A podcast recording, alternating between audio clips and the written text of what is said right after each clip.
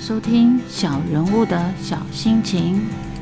二月十一号继续南行，回到伦敦，在民宿稍作休息，开始我们最后一站五天伦敦城市的轻旅行。伦敦眼又称千禧之轮，树立在泰晤士河南畔。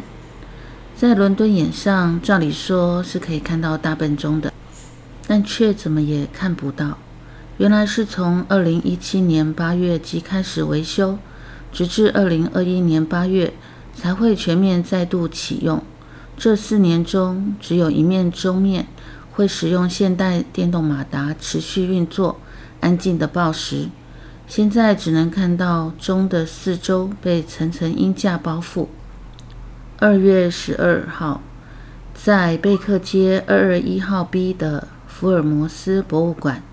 纪念馆按小说的情景来布置，每每看到与电影中相同的情景街道风光，便莫名的兴奋。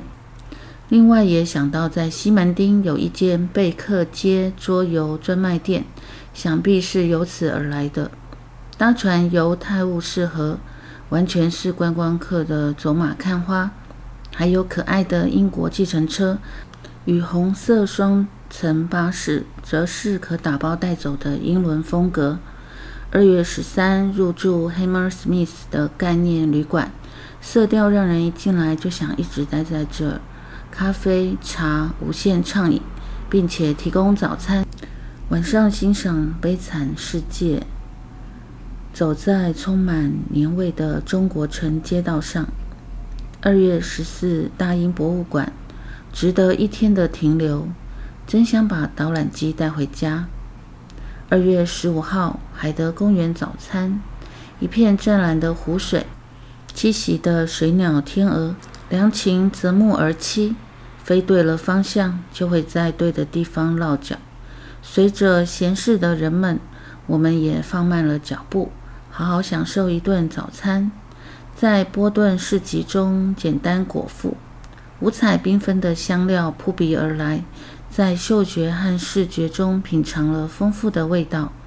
这些天充分利用时间，几个伦敦景点算是打卡到此一游。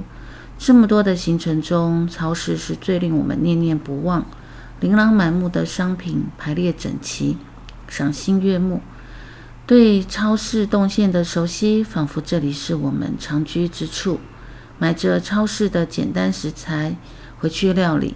吃得尽兴又经济实惠，最主要的是在酷寒中，西方的冷食愈是将寒气食入心肺，故能在民宿料理出热腾腾的食物。即使带着一日的脚酸体乏，大家仍是兴致勃勃，分工合作的料理晚餐，大口吃下这难得的美味。二月十六，抵不过紧凑的行程及英国的冷风。一直咳嗽不已，避免再受到冷风咳嗽，戴着口罩却招来了路人奇异的眼神，尤其是小孩，边问他的妈妈，边对我指指点点。原来在欧洲是不兴戴口罩的。在离开伦敦前往机场前，找了一家医院挂急诊，等了两小时才轮到看诊。医生详细问了各种状况。听诊器听一听，喉咙看一看，最后说不用开药，回到台湾多休息，喝热水就会好了。